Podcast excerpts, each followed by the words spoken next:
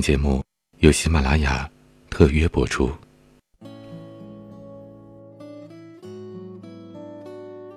发姐是我的大学同学，大一时寝室里打保皇，她连抓了六个靶，至此发姐的称号一炮打响。发姐的男朋友叫发哥，不是英俊潇洒、披着风衣抽雪茄的发哥。发哥跟发姐一边高，但发姐死活强调发哥比他高一厘米，是以汗手男票的尊严。发哥白胖白胖的，像块松软的白馒头，说话倍儿温柔，和整天扯着破锣嗓子像个人形炮仗似的发姐形成了强烈的反差。但任谁都不得不承认。他们两个正好形成了完美的性格互补。大一入学的第一个晚上，女生寝室夜谈，各自交代完家庭住址，就开始袒露感情的生活了。发姐说：“我跟我初恋高一时就好了，他高二不念了，去厦门工作，现在谈了五年半了，异地恋。”我们问：“不对呀，高一时好上，现在也就三年呢。”发姐在我上铺怒吼：“我这不重读两年吗？还能不能继续聊了？”发哥原本不是发姐班的，高一上学期转过去，刚进门就被发姐相中了。发姐说那叫一见钟情，而我们说他是为了改变基因。发姐特别黑，寝室里有个笑话，说发姐和发哥视频，灯一关，发哥就看不见发姐了。发哥被老师安排坐到发姐旁边，俩人都不好意思跟对方说话。发哥那时又白又瘦，特清俊一小伙，发姐不好意思搭讪，发小就派上了用场。他发小拿了两副扑克，死活拽着发哥打保皇，俩人就这么一来二去的在打保皇里建立了深厚的革命友谊。发姐说，有天下晚自习，黑灯瞎火的。发哥在发小的安排下送发姐回家，发姐快爱死发哥了，没憋住就跟发哥表白了。发哥当时诚惶诚恐的没敢信，觉得在班里叱咤风云、说一不二的发姐竟然会喜欢自己，哆哆嗦嗦的回家，据说失眠了一宿。第二天，发哥用特古朴的方式给发姐写了封情书，这也是俩人在一起之后。发哥做过最浪漫的事儿。情书里写的是：“就算你是逗我玩，我也想说喜欢你，做我女朋友行吗？我会好好对你的。”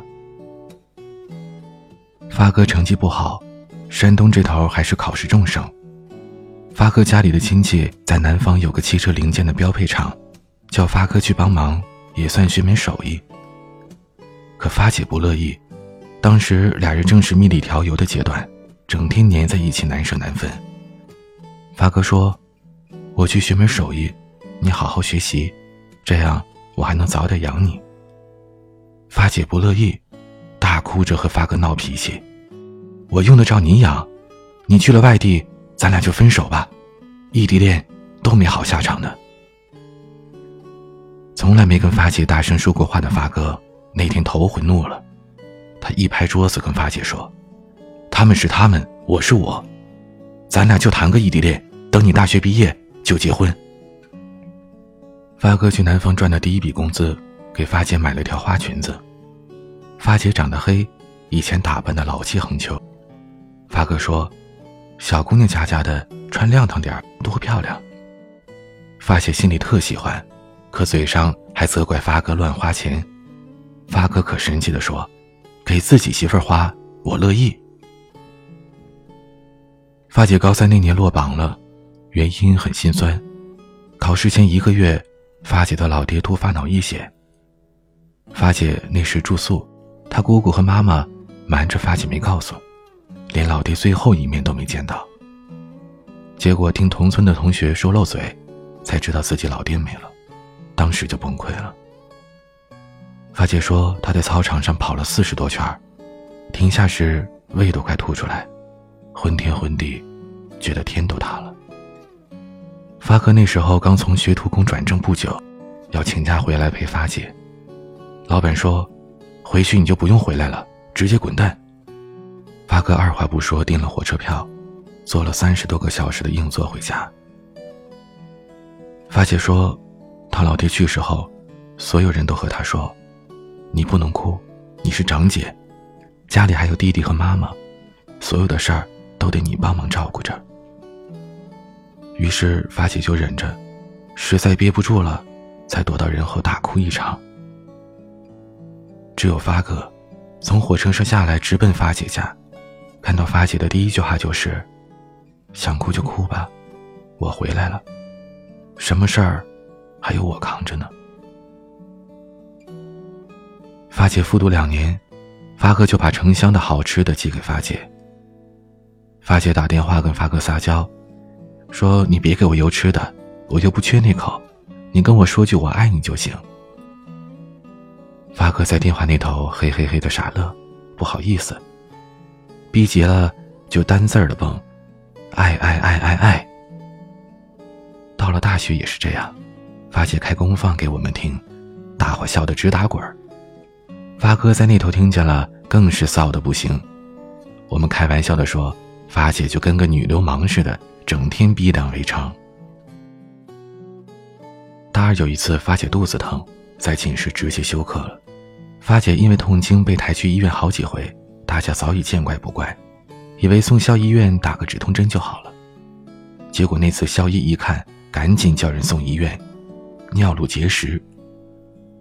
我在外头吃饭不知道，回寝室发现发姐的被褥都没了，一问家里的亲戚全来了，可发姐的弟弟没人照顾，打算转院回老家。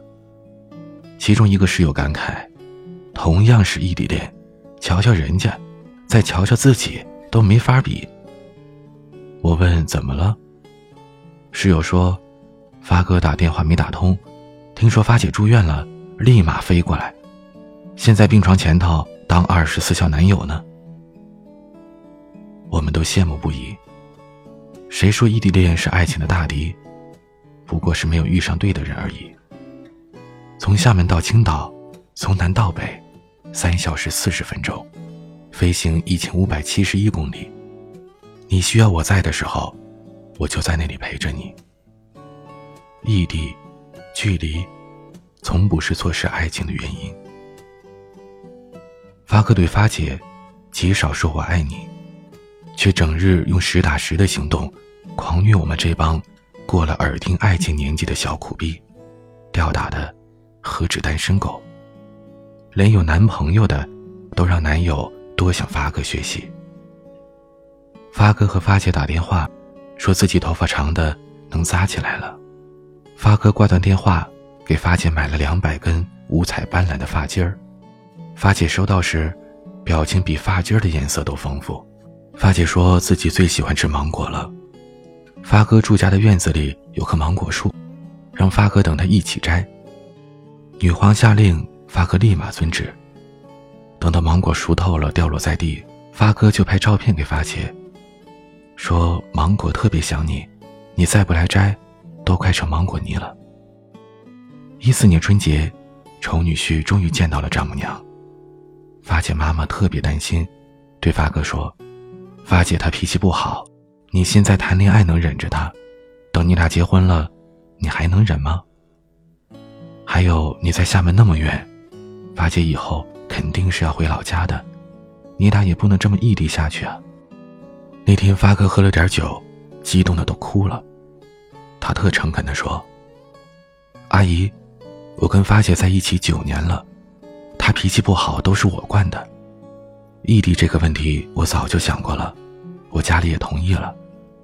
发姐毕业留哪儿我就去哪儿。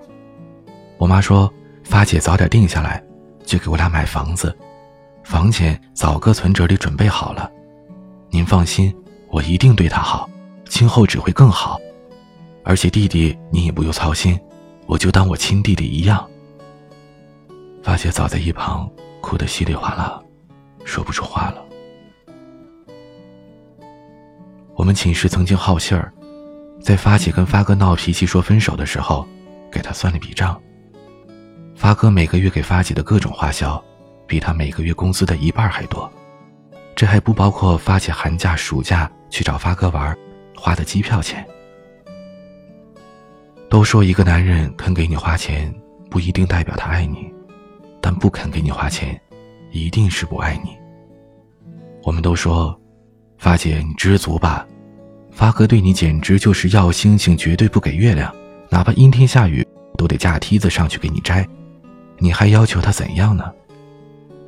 一个二十几岁的男生，明明可以大手大脚的挥霍青春，却心甘情愿的精打细算，就为了买一套。写着你名字的房子。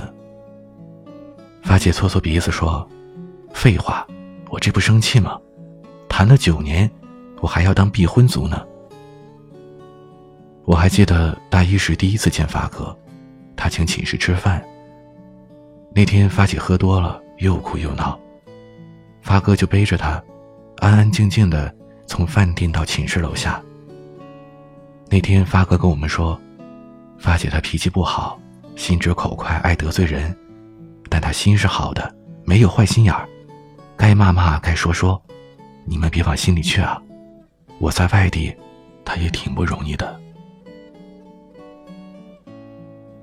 见过了太多异地恋失败的例子，早知道有多么不容易。遇见一个对的人，全心全意的呵护着脆弱的爱情，而脆弱的同时，也成就了爱情的。无坚不摧。异地，从来都不是爱情失败的原因。我是彼岸，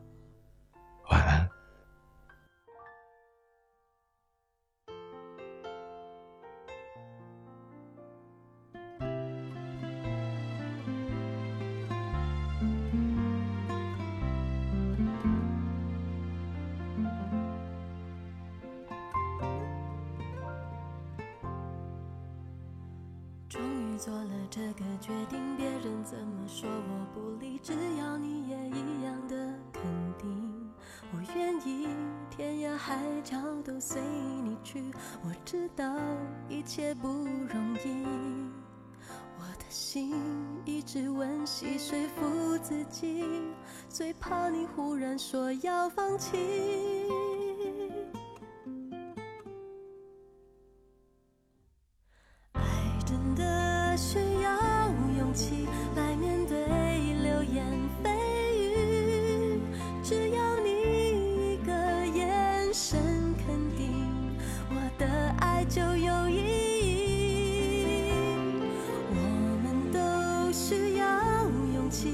相信会在一起，人潮拥挤，我能感觉你放在我手心里，你的真心。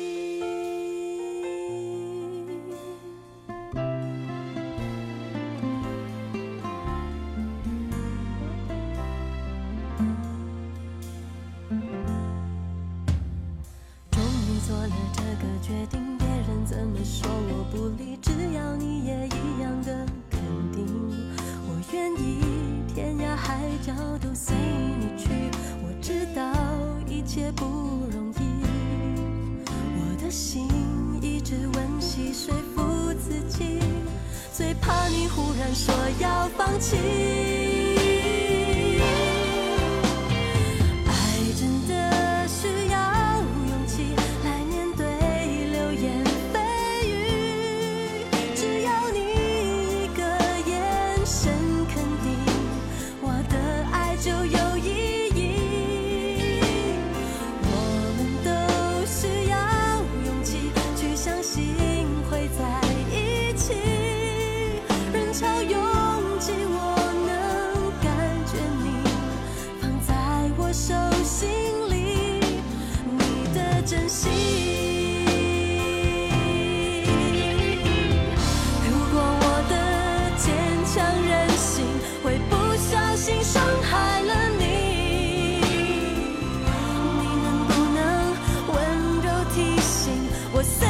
心疼。